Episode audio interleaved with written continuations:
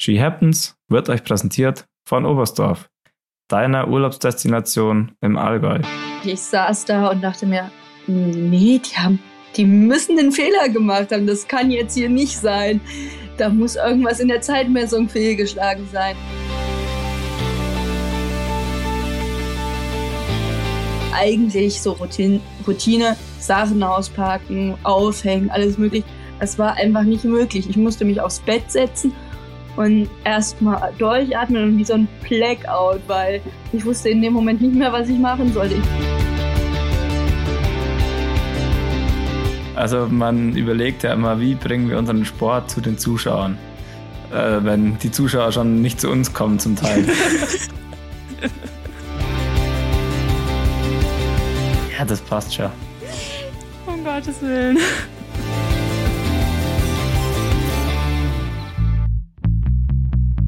She Happens. Der Wintersport-Podcast mit Vinzenz Geiger.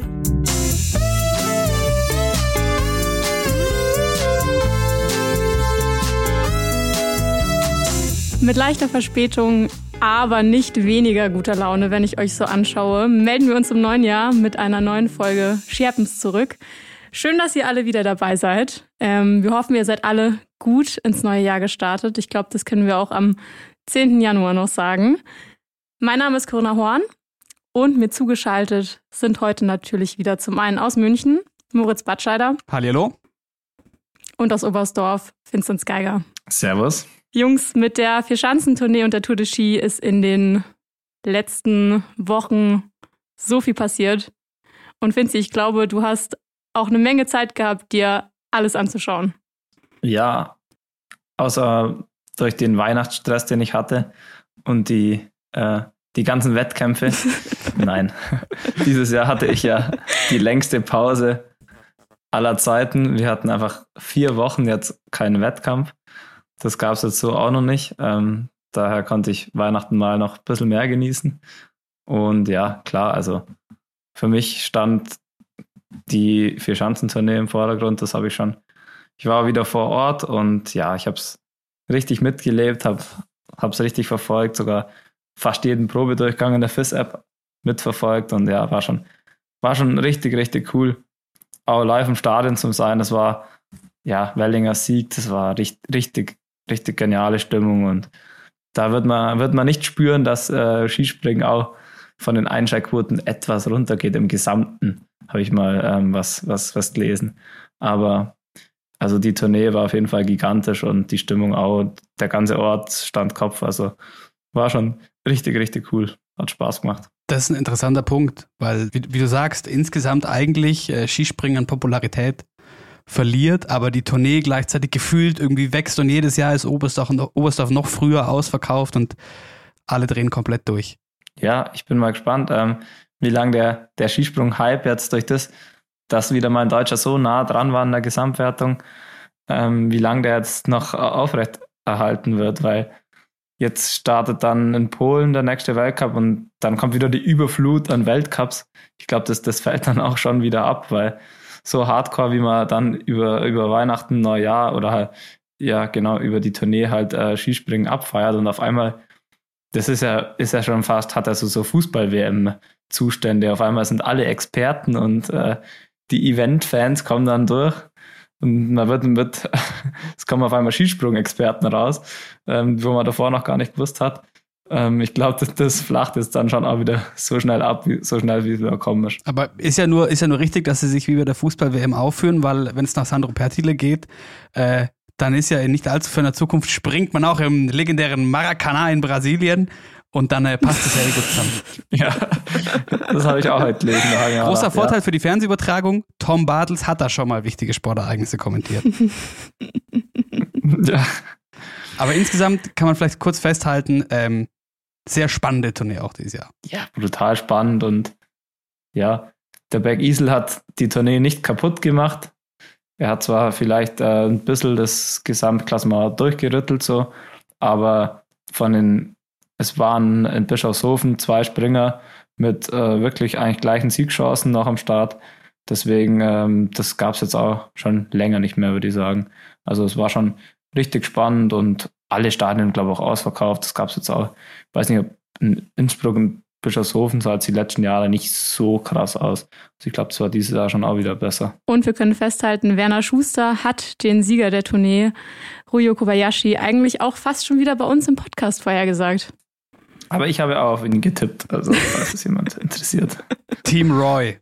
Und ähm, nachdem er, er, ist ja, er arbeitet sich ja schön von oben nach unten durch, den Grand Slam mit vier Einzelsiegen hat er. Und jetzt hat er die Tournee gewonnen, ohne Einspringen zu gewinnen, dafür vier zweite Plätze. Auch nicht schlecht. Hat auch noch niemand geschafft davor, habe ich gelesen. Also, ähm, der, der, arbeitet sich da weiter. Aber was ich interessant finde, Finzi, wir haben uns schon mal unterhalten und offensichtlich, wie am Ende auch äh, zu Recht im Gesamtklassement ersichtlich, er war so ziemlich das, äh, das Maß der Dinge, nachdem alle irgendwie gegriffen haben. Du meintest aber, der springt noch gar nicht am Maximum. Wie kann das sein? Ja, also gefühlt waren es jetzt noch nicht seine perfekten Sprünge. Also es war, glaube ich, nah dran, aber er hatte schon immer noch ein paar so kleine Fehler drin und ich glaube, dass man jetzt, wo er so in dem Flow ist, da kann man schon noch einiges erwarten die nächsten Wochen. Aber kannst du mir sagen, was das Besondere an seinem Sprung ist, dass der auf allen vier Schanzen so gut funktioniert? Ich glaube, an, an seinem Sprung, das Besondere ist der Übergang vom Absprung in die Flugphase. Da ist einfach sein, sein Ski ist extrem plan geführt und auch, also er, er gewinnt gleichzeitig Höhe und Geschwindigkeit und das ist natürlich, äh, ja, das ist, macht das so wie kein anderer und ich glaube, das ist sein, äh, ja, sein großer Vorteil, den er hat, dass er die Ski so plan rausführt nach dem Tisch, nach dem Absprung und ja, da, da wird er einfach schneller wie alle anderen und dann kann er unten einfach besser, besser reingleiten und ja, da, das, bei seinen besten Sprüngen sieht man das ganz extrem, da, da sind eigentlich also ich glaube, da war jetzt diese Tournee, war jetzt noch keiner dabei. Also man hat ihn ja schon oft springen sehen, da war er eigentlich immer mit zu viel Anlauf unterwegs, so ein bisschen, so ein bisschen wie der Rieber bei uns. Und ich glaube, dass das ist schon ähm, in der einen Saison, wo er alles so dominiert hat, da sind, glaube äh, vielen Skispringern ist dann wirklich äh, erstmal aufgefallen, was möglich ist. Und ja, es war, war schon auch jetzt wieder richtig cool zum Sehen, wie er gesprungen ist, auch wenn ich natürlich dem Andy Wellinger mehr gegönnt hätte. Aber wie du sagst, äh, es ist ja schon ein, ein, ein Novum, dass, äh, dass der deutsche Tourneetraum bis Bischofshofen lebt. Ähm, und, auch, und auch das, ähm, in Anbetracht dessen, dass es wieder eine ziemliche Lotterie war, haben sie eigentlich diesen Wettbewerb noch ganz gut durchbekommen, oder? Ja, also ich glaube, das hat die FIS ganz gut gemacht dieses Jahr in, in Innsbruck und generell, dass sie sich da immer dann so viel Zeit lassen haben. Also in Garmisch war es schon grenzwertig, dass der Riojo dann so lange warten musste. Ähm, ich glaube, da, da braucht man gute Nerven, aber die hat er offensichtlich, ähm, weil er hatte dann auch gar nicht so gute Bedingungen, aber den besten Springer, den, also ich sag mal, wenn da noch mal ein bisschen schlechterer Wind ist und er muss noch länger warten, dann, dann kann es ihm halt die komplette Tournee kosten. Deswegen haben sie das eigentlich schon gut gemacht dieses Jahr. Und vor allem am Berg Isel haben sie gewartet und haben eigentlich, äh, was mir jetzt direkt auffällt, keinem irgendwie den, äh, die Tournee weggenommen durch die Bedingungen. Coco, jetzt hast du hier äh, gesagt, wir haben mit äh, Tour de Ski und Vierschanztournee viel erlebt. Aber Biathlon war ja auch. Benny Doll hat einen Weltcup gewonnen. Ich habe es leider nicht gesehen. Ich musste arbeiten. Ach so. Also ich musste Skilehrer. Okay. Also ich musste nicht mal bei Eurosport arbeiten, sodass ich es mir hätte anschauen können. Aber ich habe mich natürlich sehr gefreut. Und beim Skilehrern? Nee, beim Skilehrern kann man auch nicht nebenher den Livestream ausmachen. Lifehack, hinter, den, hinter der Gruppe fahren und dem letzten so ein Handy auf den Rücken kleben. Es reicht, es reicht ja eigentlich der Kommentar auf ja, die stimmt Ohren. eigentlich. Mit Kopfhörern fahren. Ich merke es mir fürs nächste Mal. Aber Moritz, es war ja nicht nur Biathlon in Oberhof, es war auch Biathlon auf Schalke, dass du dieses Jahr, dass du dieses Jahr sehr, sehr ausführlich verfolgt hast. Äh, ja, ich habe äh, zum, zum allerersten Mal in meinem Leben Biathlon auf Schalke äh, gesehen, ähm, weil ich, ich habe ja noch Sprüche gemacht, gell, hier im Weihnachtsspecial. ähm, so, äh, um Weihnachten geht man in Oster feiern und holt sich Corona. Ich habe es nicht mehr bis zum Feiern geschafft. Ich habe mir äh, so schon Corona geholt und lag dann krank daheim und hatte viel Zeit und nichts zu tun. Und das hat dazu geführt, dass ich mir zum ersten Mal in meinem Leben Biathlon auf Schalke angeschaut habe und dann zum Beispiel auch erst gelernt habe, dass das ja gar nichts, also es zählt ja nichts. Das war mir auch nicht bewusst zum Beispiel, ehrlicherweise. ähm, und ja, also ich kann mir vorstellen, dass das vor Ort eine große Party ist und die Leute da viel Spaß haben. Aber ich muss sagen, zum, im Fernsehen macht es zum Zuschauen wenig Spaß. Es ist nur verwirrend. Irgendwie, Arndt Pfeiffer hat die Schießzeiten von Hand gestoppt. Sie haben da einen Einstieg eingebaut, an dem, an dem die Leute literally stehen geblieben sind.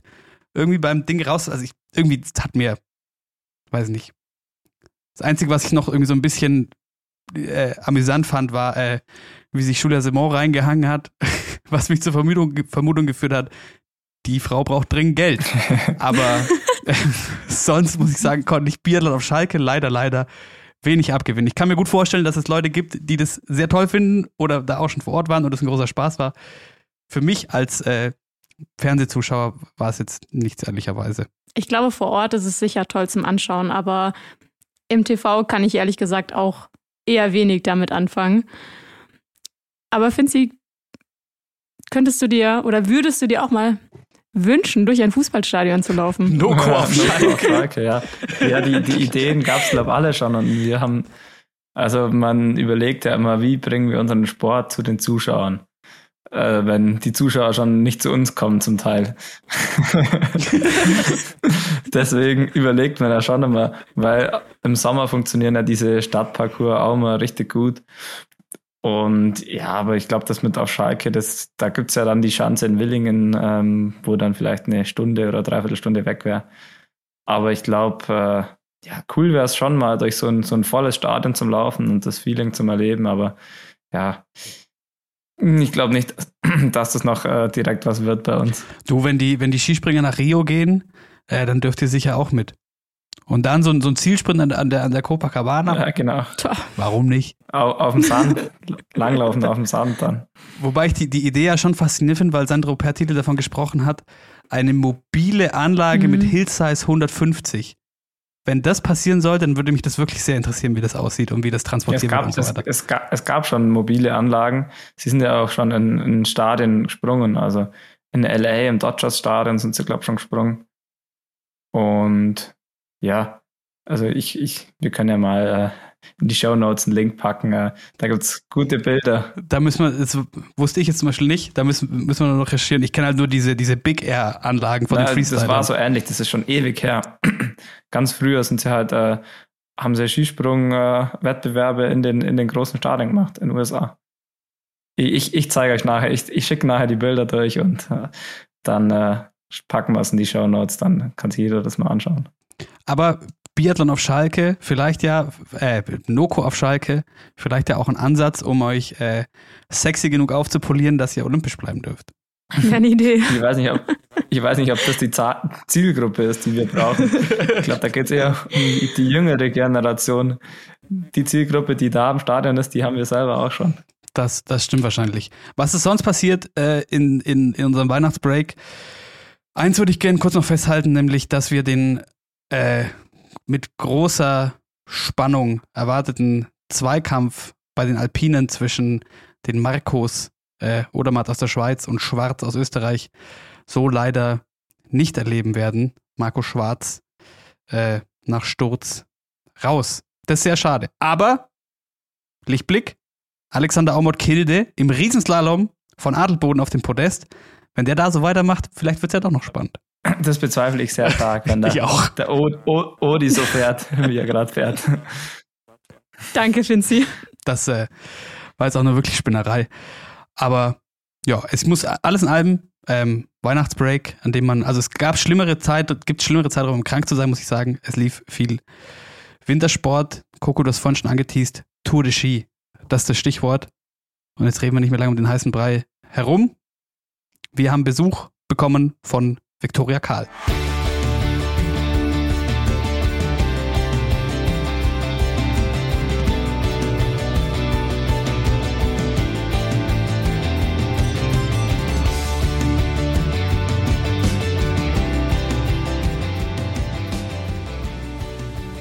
Wir freuen uns sehr, dass sie, nachdem sie noch vor wenigen Tagen sich die Alpe Chemis hochquellen musste, schon wieder genug Luft hat, um sich mit uns unterhalten zu können.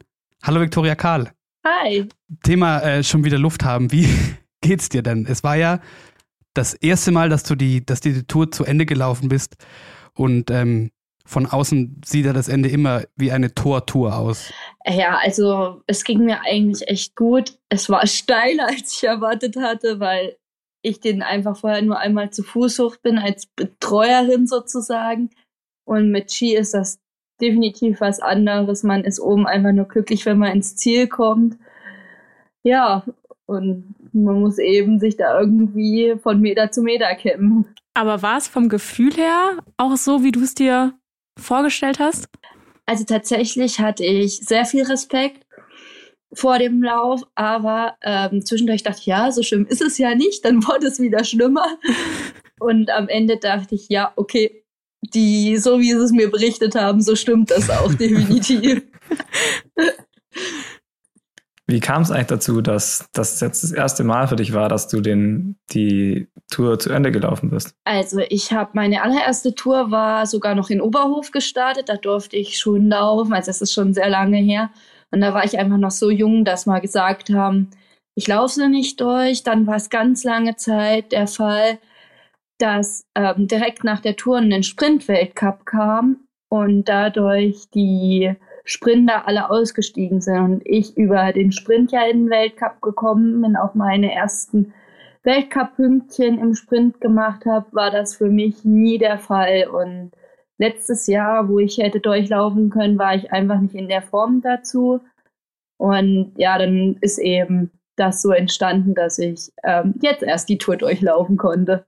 Du bist ja äh, wir kommen noch auf die, auf die, auf die frühere Saison, also die Saison vor der Tour und der, der Folge dann natürlich zu sprechen.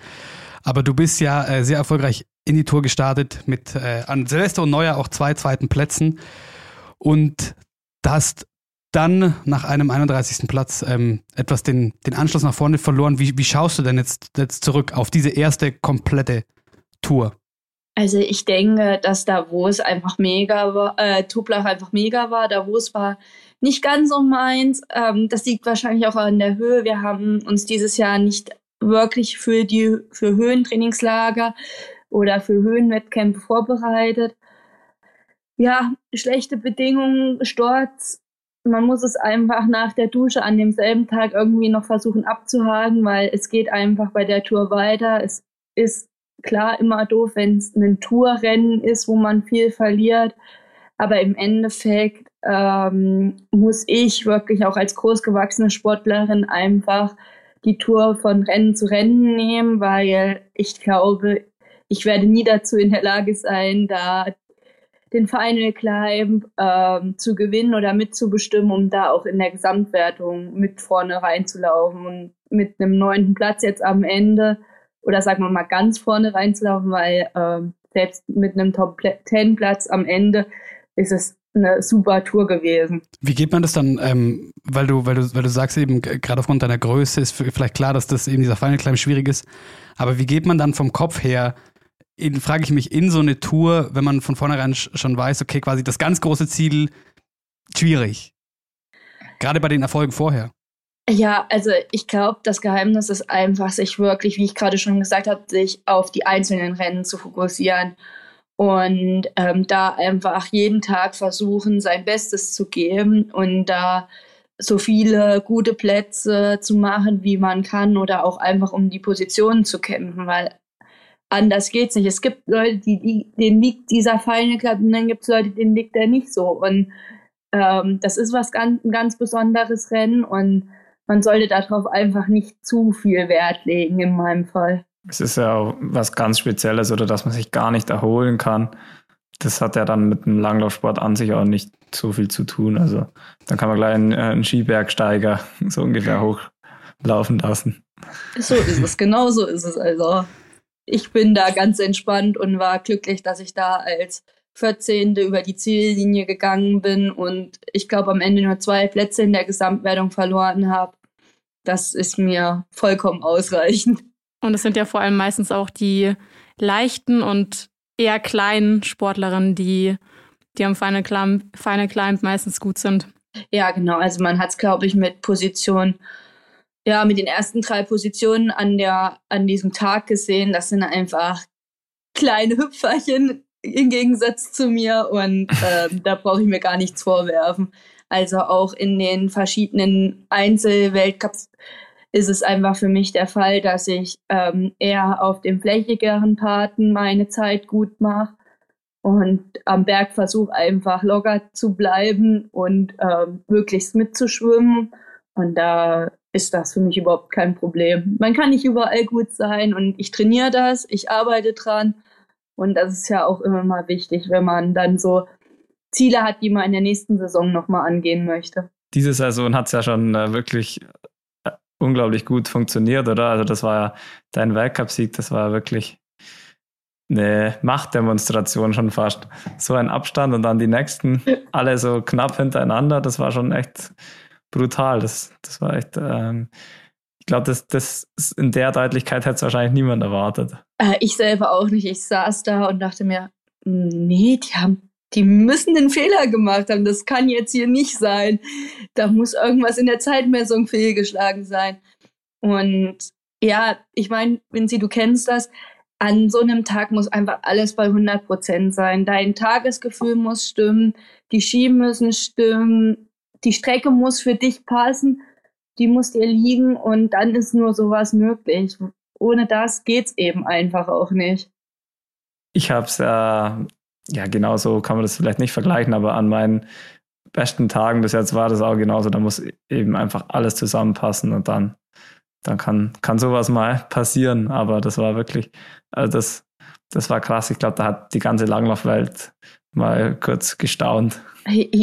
Ja, ich, ich auch. Und ähm, bei mir war es dann auch so, wenn, als ich dann im Zimmer angekommen bin und eigentlich so Routine, Routine Sachen auspacken, aufhängen, alles möglich, das war einfach nicht möglich. Ich musste mich aufs Bett setzen und erstmal durchatmen und wie so ein Blackout, weil ich wusste in dem Moment nicht mehr, was ich machen sollte. Ich war so überfordert mit der Situation, dass ich ähm, auf mein Leben gar nicht mehr klar kam. Es war einfach überwältigend, das ganze Ding. Das sind ja dann auch gute Vorzeichen für, für die WM nächstes Jahr. Was sagst du, wie sind die Strecken so? Also anscheinend liegen sie dir ja schon mal sehr gut, aber ist alles ziemlich cool worden da in Trondheim, oder? Ja, definitiv. Ähm, es sind klar auch ein paar Zierberge eher, nicht so ganz steile Dinger, das auch sehr gut ist aber trotzdem ähm, glaube ich, ist für jeden so, für die, die eher so die Berge mögen und da ihre Zeit machen, für jeden was dabei. Und vor allem auch die Sprintrunde bei uns wird spannend werden auf jeden Fall. Also da wird ähm, definitiv Werbung für einen Langlaufsport geben, weil niemand möchte sehen, wie eine alleine mit 20 Meter Vorsprung da über die Ziellinie fährt, sondern dass es bis zum Schluss einfach spannend bleibt. Du bist in Östersund eine Woche zuvor zum ersten Mal auf das Podest gelaufen, ähm, über zehn Kilometer in der freien Technik. War, ähm, war das erste, dein erstes Weltcup-Podium auch für dich vielleicht nur noch so eine, so eine kleine Frage der Zeit? Also mein absolut großes Ziel war es, dieses Jahr alleine auf dem Weltcup-Podium zu stehen. Dass ich gut in Form bin, habe ich schon am Anfang der Saison gemerkt, aber dass es ausgerechnet dann gleich in der Vorweihnachten noch klappt und gleich am dritten Weltcup-Ort, ähm, war für mich total überraschend einfach. Ich glaube aber auch einfach, dass bei mir da so der Aha-Effekt eingesetzt hat, nochmal mehr und dass da wie so ein Knoten geplatzt ist, weil manchmal braucht man eben so seine Zeit. Und ja, das ist einfach was gewesen, an was ich mich immer erinnern werde. Was, ähm, wenn ich da kurz, kurz nachfragen darf, was, was meinst du dann, also was heißt in dem Fall der Knoten oder, oder was ist der Aha-Effekt? Was hast du, wo ist man dann klüger oder was, was, was macht man dann besser, wenn man diesen Punkt erreicht hat? Also in meinem Fall ist es auf jeden Fall die Renneinteilung. Ich war eine Athletin, die immer ähm, extrem schnell rausgestartet ist, die sehr hektisch war, die zu viel auf einmal wollte. Und wenn man dann einfach merkt, okay, das funktioniert nicht, du kannst nicht die Welt einreisen, ähm, in, wenn du da wie im Sprint ähm, aus dem Start rausgehst, wenn du noch 9,9 Kilometer vor dir hast. Äh, ja, das ist einfach die Selbstsicherheit auch, dass ich so, wie ich mein Rennen jetzt angehe, so funktioniert das. Ich lege mir meinen Wettkampfplan zurecht wo möchte ich ähm, am liebsten die schnellste Zeit haben auf der Streckenabschnitt. Und da einfach diese Selbstsicherheit drinne gewonnen zu haben, ist ja, ist so das, der Schlüssel gewesen, glaube ich, dann auch für die weiteren Erfolge. Ich finde es super interessant, dass du sagst, dass du ähm, mental auch die Zeit gebraucht hast, weil du bist ja jetzt auch schon seit, korrigiere mich gerne, aber sobald ich weiß, seit elf Jahren im Weltcup. Ja. Um, um nach so vielen Jahren auch mal ganz oben zu stehen. Auch Peter Schlickenrieder hat nach deiner Folgen in Tobelach bei der Tour gesagt, dass du irgendwie eine andere Viktoria Karl bist, wie vielleicht vor ein, zwei, drei Jahren noch. Warum? Glaub, warum? Äh, also ja, elf Jahre kommt so ungefähr hin. Mit 16, 17 bin ich das erste Mal zur Tour gestartet. Das war einfach viel, viel, viel zu früh. Ich würde es keiner Athletin empfehlen, so früh ähm, in den Weltcup zu gehen. Mach deinen Job im COC. Es ist egal, was die Trainer sagen. Einfach Erfahrungen sammeln. Ähm, ja, und dadurch bin ich eben sehr viel zwischen den Teams immer hin und her gesprungen, was mir einfach ein bisschen, ja, die Selbstsicherheit auch gefehlt hat. Und äh, jetzt glaube ich auch einfach durch meinen Partner, der mich mental sehr unterstützt, ähm, und wir über vieles reden und er mir auch einfach nochmal eine andere Sichtweise gibt, bin ich einfach in den letzten zwei, drei Jahren mental sehr gereift. Also geht es dann da auch ein bisschen darum, weil ich, ich stelle mir vor, gerade wenn man als, als junge Athletin so hin und her pendelt, quasi im, im einen Team soll man die Leaderin sein und im anderen ist man die, die Schnupperpraktikantin quasi. ja, so ungefähr. Wir haben uns ja schon der, bei der JWM 2015 war das, glaube ich, in in Rassenhof, da warst du ja auch schon richtig gut, oder? Und nach solchen Erfolgen wird man dann im Langlauf auch sehr oft belohnt mit dem Weltcup-Start, oder? Ging es dann da danach dann direkt dann auch wieder zum Weltcup, oder? Ja, genau. Also ich glaube einfach, ähm, dieses Hin- und Hergependel, ich habe in kein Team so wirklich reingepasst. Bei den Großen war ich die junge Kleine, die äh, null Erfahrung hat, für die alles neu ist, die alles lernen muss. Und bei den Großen musste ich eben da vorne am Team dran sein und habe aber diese Bindung zu dem Team, was jetzt bei uns im Weltcup ist, einfach nicht bekommen, weil genau die Athleten, die jetzt bei uns im Weltcup sind, waren damals im COC. Und dieses, diese Gruppendynamik, die wir jetzt haben, entwickelt sich eigentlich über den COC.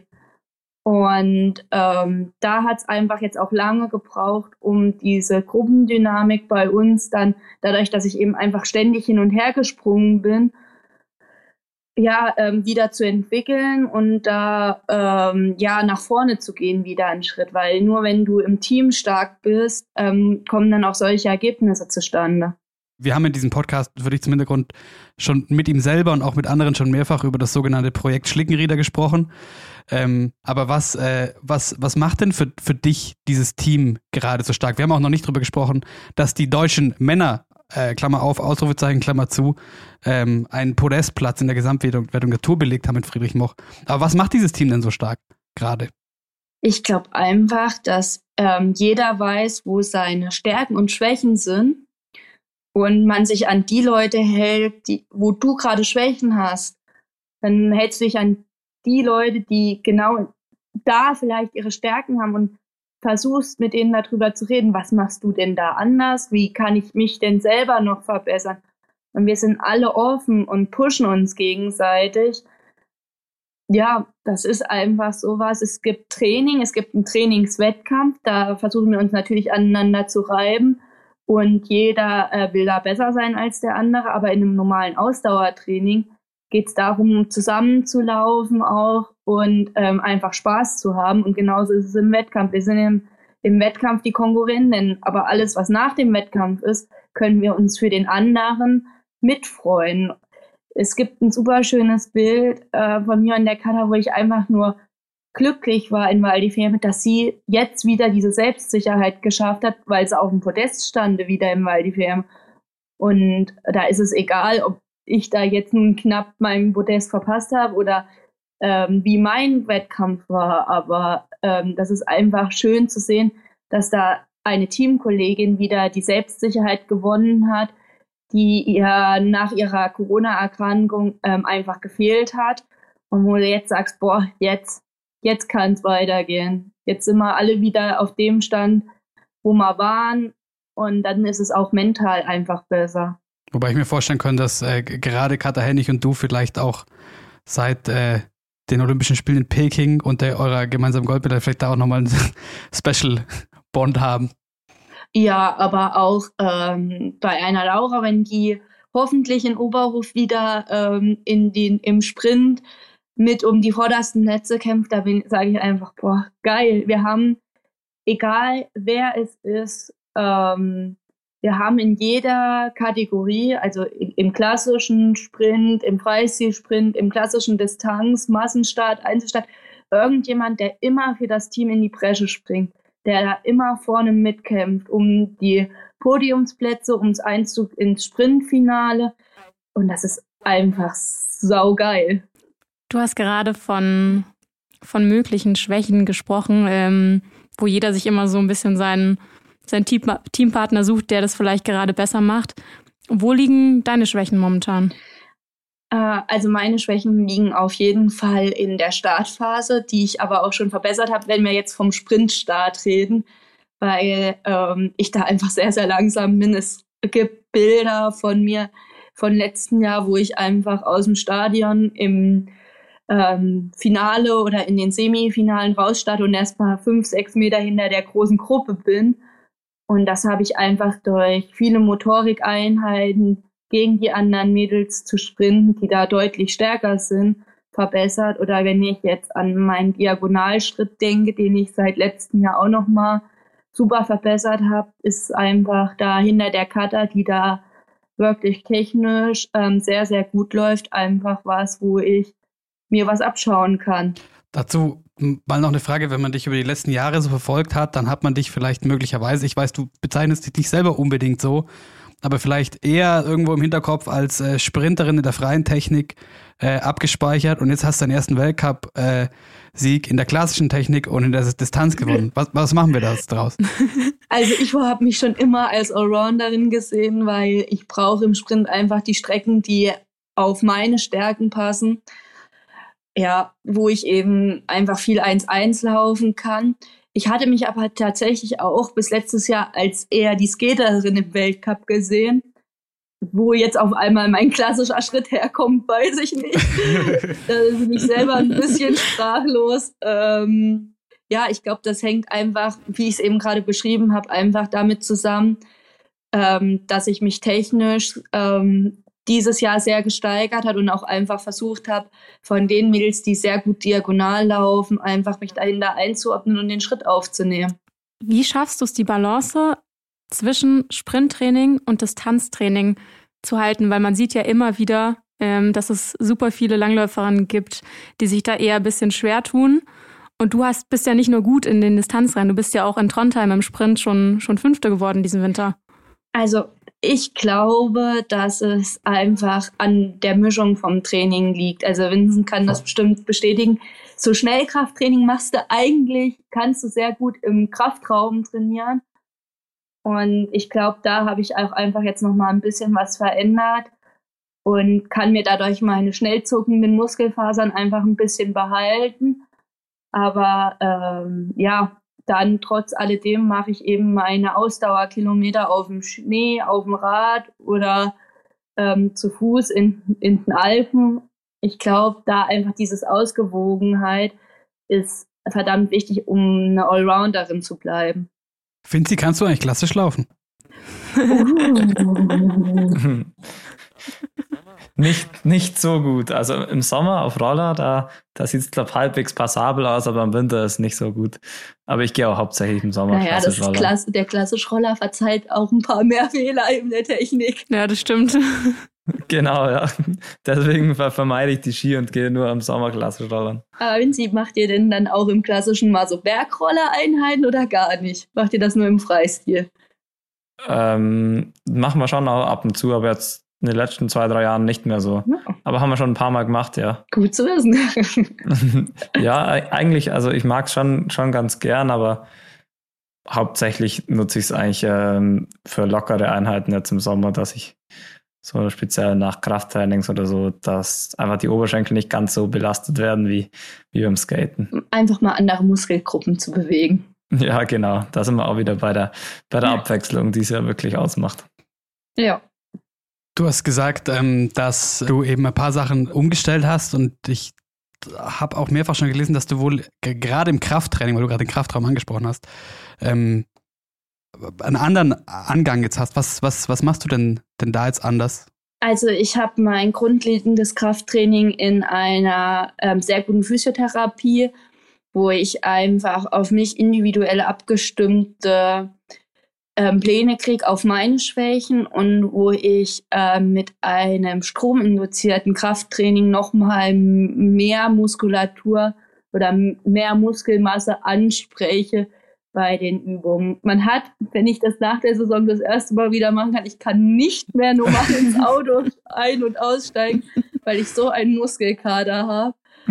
Ja, der, der hält dann auch so drei, vier Tage an und dann geht's. Und das greift eben so die muskuläre Struktur an, dass du eben, dass man wirklich sagt, einmal die Woche dieses Elektro-Krafttraining oder mit Strom nochmal zusätzliche Krafttraining, das ist mehr als genug.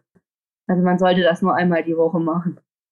Aber das hat dir geholfen, in deiner Technik noch stabiler zu werden? Ja, genau. Also ich bin eine sehr große Athletin und habe dadurch immer mit meinem Oberkörper viel zu viel rumgewackelt, habe mich verdreht, habe ähm, Energie verschwendet, die ich einfach brauche.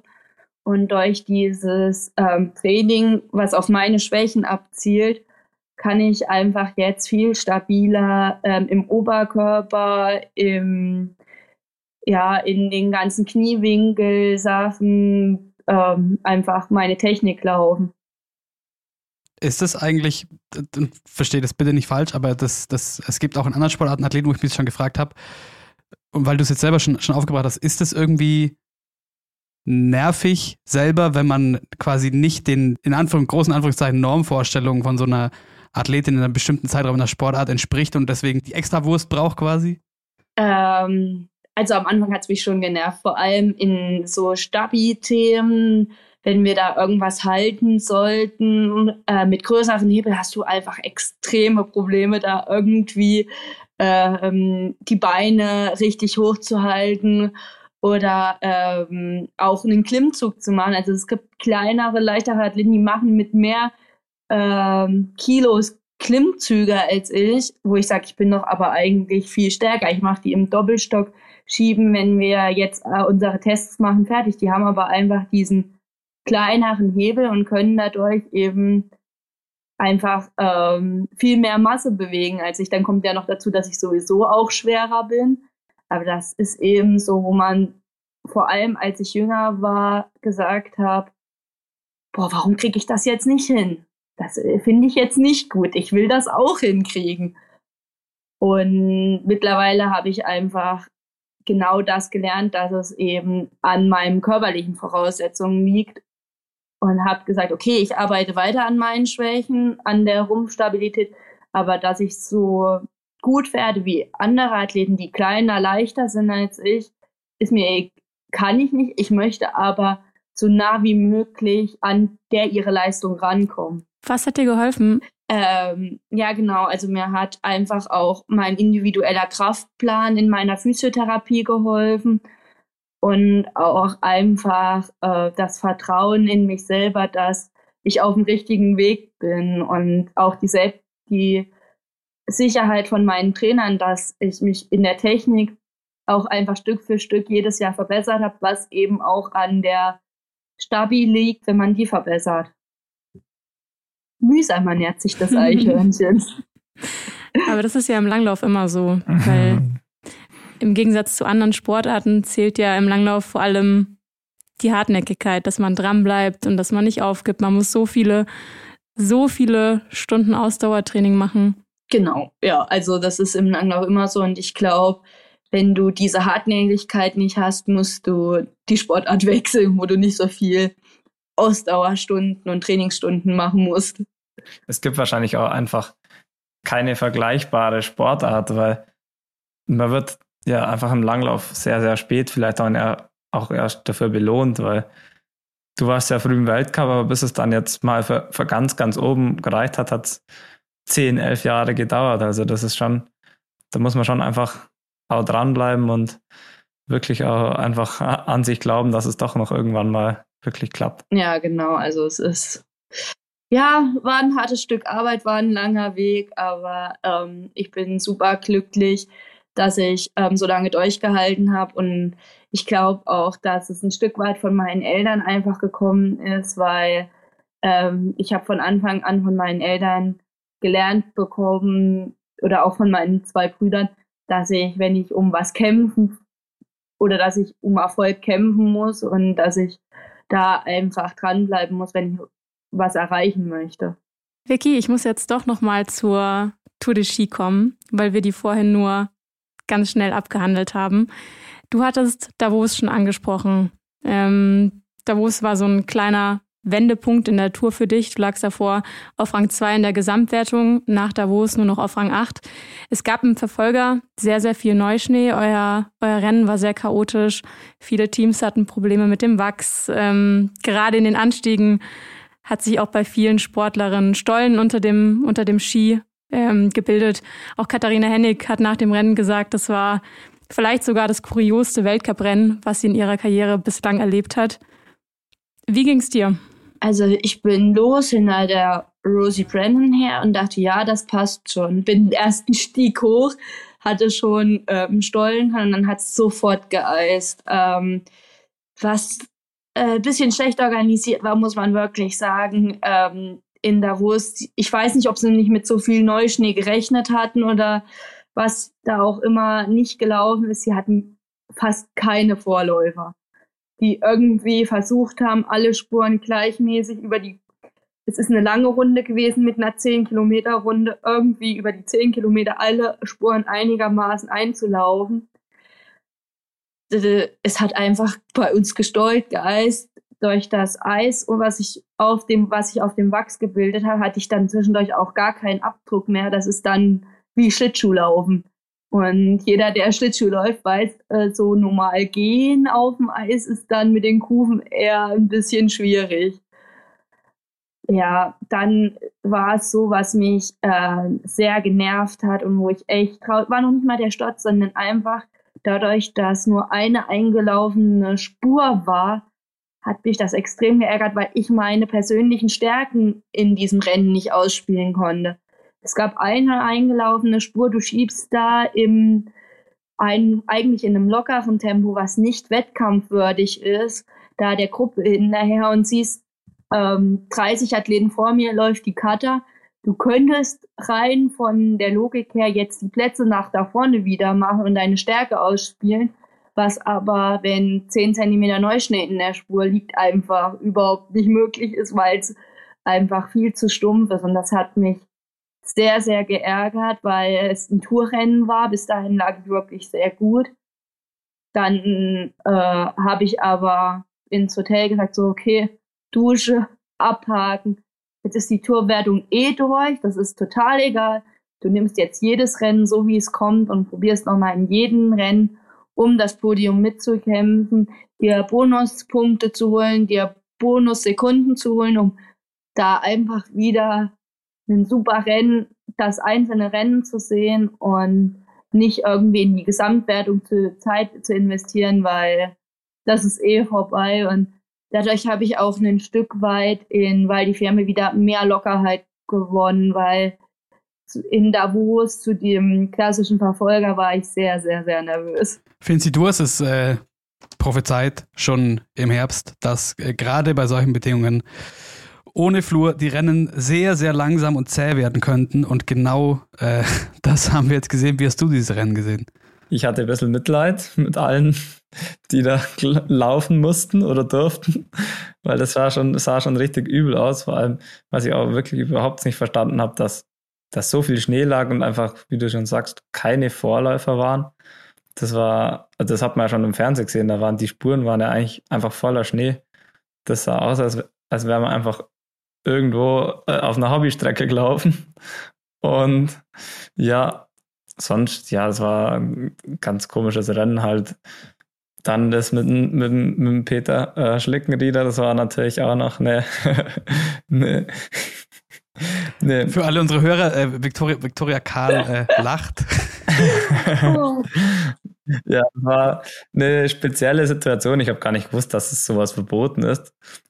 Ähm, ja, also das war einfach ein ganz, ganz komisches Rennen aus meiner Sicht. Und ja, dass es dann so zäh wird, war, ja, war ein bisschen unglücklich für, für die deutschen Athletinnen. Ja, genau. Also es war einfach, ich glaube, wenn ich die Stollen an dem einen Berg nicht gehabt habe, dass es mich gestürzt hat oder dass ich gestürzt bin, ähm, dann hätte ich da einfach bei der Kader da vorne eben mitgeschoben und hätte da eben einfach das Rennen auf Position 15 oder so verändert, aber beendet, aber du hattest kein, wirklich keine Chance, wenn du einmal hinten warst. Du bist eben einfach dadurch, dass es wirklich ähm, gefühlt eine Hobbyrunde war, so vom Einlaufen von der Strecke her, ähm, du keine Chance hattest, vorbeizukommen. Null. Du, du wusstest, du hättest auch, sobald du einmal aus dieser langen Schlange von Frauen rausgegangen bist, um vielleicht mal Positionen zu machen,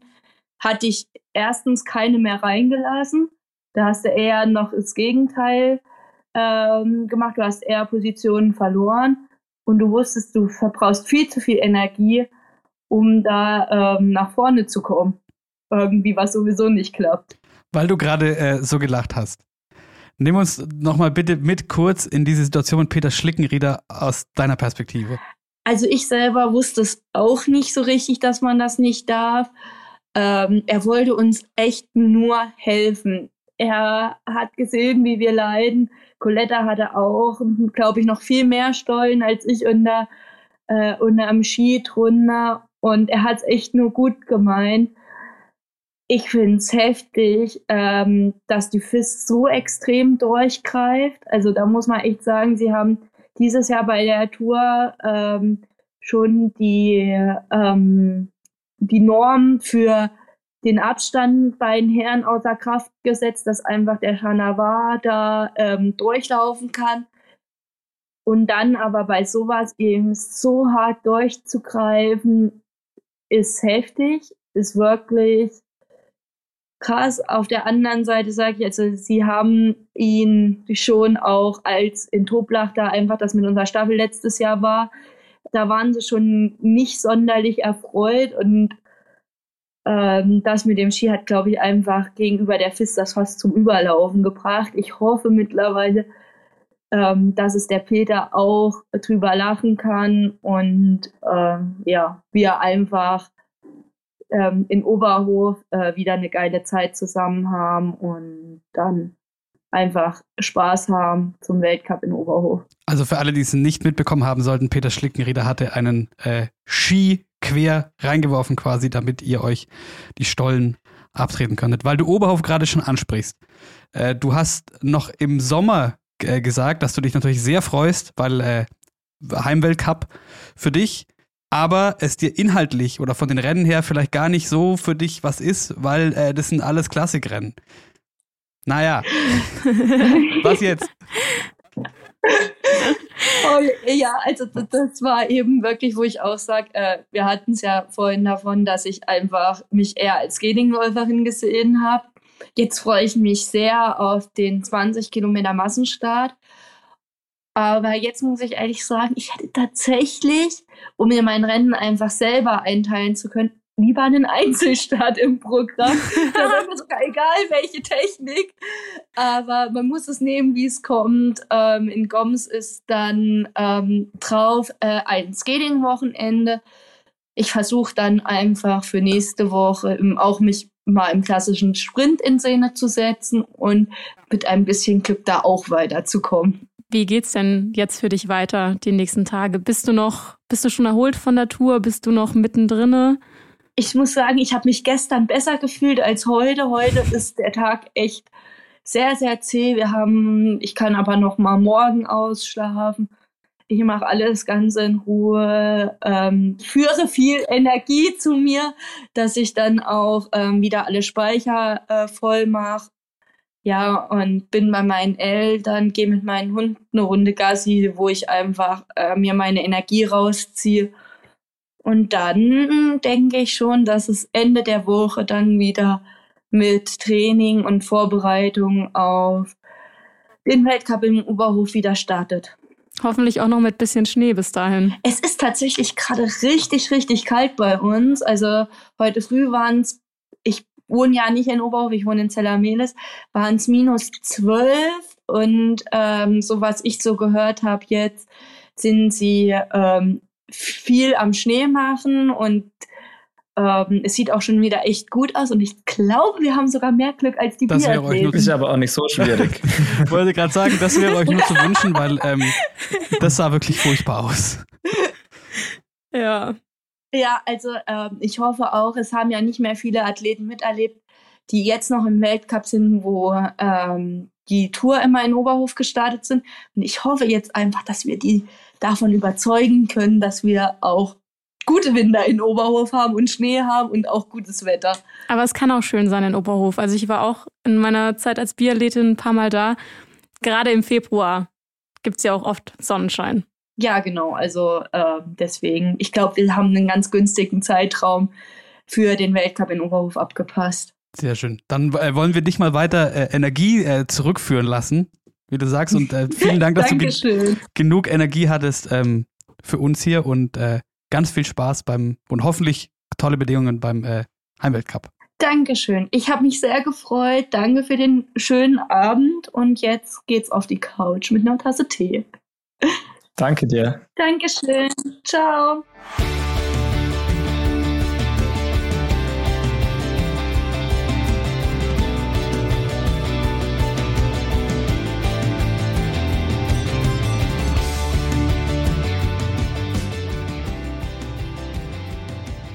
Für Viktoria Karl steht ab dem 19. Januar in Oberhof der Heimweltcup an. Finzi, für dich schon an diesem Wochenende. Bist du schon bereit für Oberstdorf? Schon, ja. Ähm, eben, die Pause war sehr, sehr lang. Ähm, was jetzt sehr, sehr ungünstig kam, dass ich äh, jetzt letztes Wochenende ähm, lag ich dann echt nur ein bisschen flach und bin jetzt noch nicht 100% fit. Aber ich glaube, bis zum Wochenende soll es schon hinhauen und äh, die Vorbereitung wird jetzt mal eher etwas äh, entspannter. Und ja, vielleicht, vielleicht springe ich ja dann etwas besser und ja, im, Laufen sollte es schon, sollte schon hinhauen. Also ich glaube, äh, es wird ein richtig cooles Wochenende. Das Wetter wird richtig gut aus. Wir haben ja jetzt doch mal noch Schnee bekommen oder wieder Schnee bekommen und ja, ein Traum jetzt gerade, wenn man so ähm, rausschaut. Deswegen, ich freue mich drauf. Ich glaube, das wird ein richtig cooles Wochenende. Ja, und du kannst ja nicht schon wieder daheim sitzen und den Juli gewinnen lassen. Das geht ja auch nicht. Ja, das, das wäre echt übel. Also, dass Juli gewinnt, würde ich ihm sehr gönnen. Und äh, das wäre natürlich genial, aber dieses Jahr will ich schon wieder am Start stehen. Hast du noch mal ein paar gute Sprünge machen können? Ja, genau. Wir sind jetzt nochmal gesprungen ähm, und ja, haben nochmal die Zeit fürs Training genutzt. Äh, so viel gegenüber der, in der Zwischenzeit dann doch gar nicht, weil dann ja die Vierschanzentournee war und auch äh, echt erbärmliches Wetter. Deswegen ging gar nicht so viel, aber jetzt haben wir schon noch ähm, unsere, durch das, dass die Pause so lang war, haben wir schon unsere Einheiten noch zusammengebracht. Ich bin sehr traurig, dass ich nicht dabei sein kann. Moritz, du Ich auch nicht oder fährst du übers hatte es äh, eigentlich vor, aber ich schaffe es leider auch nicht und das ärgert mich äh, ebenso. Dann hoffen wir mal, dass zumindest viele von, von uns Hörerinnen am Wochenende vorbeischauen. Schickt uns auch gerne Fotos, falls der eine oder andere vielleicht doch vor Ort ist. Oberstdorf eben immer eine Reise wert, besonders wenn der Finzi springt und läuft. Genau, so ist es. Ja, ich hoffe natürlich, dass, dass so viele wie möglich äh, am Wochenende ko kommen. Ähm, bei der Vierschanzentournee war es ja wirklich genial, im Stadion zu sein. Und ich glaube, bei uns draußen im Ried, im, im Langlaufstadion, da wird schon auch wieder eine richtig gute Stimmung sein. Dann drücken wir dir auf jeden Fall die Daumen fürs Wochenende. Stay healthy. Danke.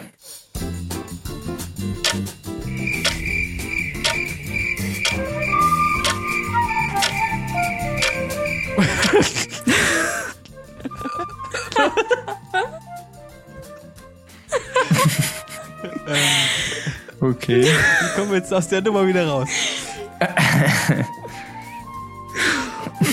Warte, ich mache jetzt Ja. den Schluss. Besser ist das. Ja. Falls ihr uns ansonsten noch irgendwas sagen wollt oder irgendwelche Gästewünsche habt, irgendwelche Fragen, dann schreibt uns gerne auf Instagram an she.happens oder auch gerne eine E-Mail an team.shehappens.de. Es war uns ein Fest, wie immer. Und wir hören uns nächste Woche wieder. Da geht es dann um Ski Alpin. Stay tuned. Bis dahin. Ciao. Ciao. Ciao. ja, das passt schon. Um Gottes Willen.